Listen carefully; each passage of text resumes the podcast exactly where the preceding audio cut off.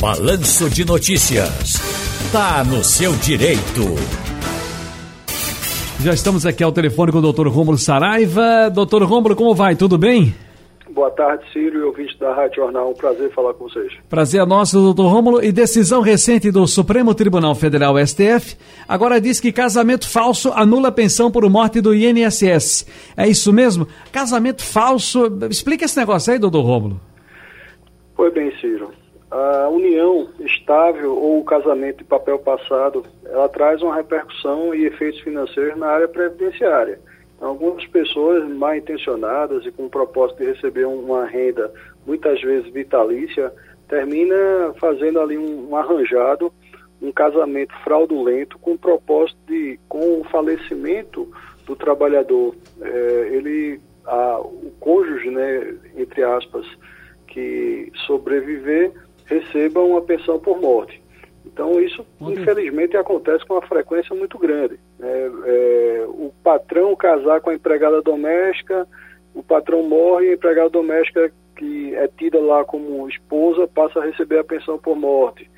É, pessoas mesmo do, do, interior ou da capital, é, mas no interior se observava muito a discrepância de idade é, de é, octogenários, né, casando ali com uma pessoa de 21 anos de idade.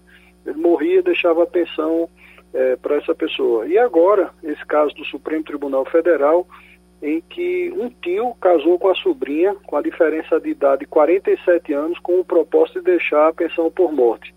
Este caso é, chegou ao conhecimento, isso é uma situação difícil, porque às vezes apenas a disparidade de idade não justifica que há fraude. Então, às vezes, a, a fraude ela chega por denúncias, ouvidoria é, ou diretamente no órgão previdenciário. O STF tomou conhecimento dessa, dessa falsidade, desse casamento arranjado, e entendeu que é, para descobrir fraudes desse tipo, caso é, o, o órgão previdenciário tome conhecimento, pode ser feito em qualquer momento. Então, quem for flagrado nessa situação vai perder o benefício, ele vai ser cancelado e vai pagar tudo que recebeu, é, independente do prazo. É, se, a, a, fraude já está sendo executada há 20, 30, 40 anos, é, a pessoa pode ter a, a, dívida constituída e responder criminalmente por isso, em função desses arranjados que aqui e acolá a gente percebe ocorrendo em relação ao efeito previdenciário desses casamentos de mentirinha, Ciro. Agora, por quanto tempo a pensão por morte é paga, doutor Rômulo?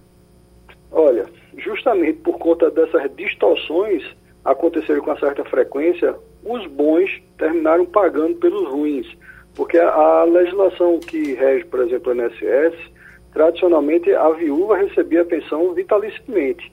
Por conta desses equívocos, dessas distorções, em 2015 houve um ajuste que foi até batizado de pensão brotinho, em que a legislação passou a aferir a idade do cônjuge sobrevivente para a partir da idade dessa pessoa é, passar a receber o benefício de forma temporária. Então, a por morte no Brasil, tanto em relação ao INSS como aos servidores públicos federais, só é vitalícia com, a partir da idade de 44 anos do cônjuge sobrevivente, e essa idade é aferida pela data da morte do instituidor, ou se a pessoa foi inválida, né, se o, o cônjuge foi inválido. E aí ele vai receber a pensão por morte de forma vitalícia.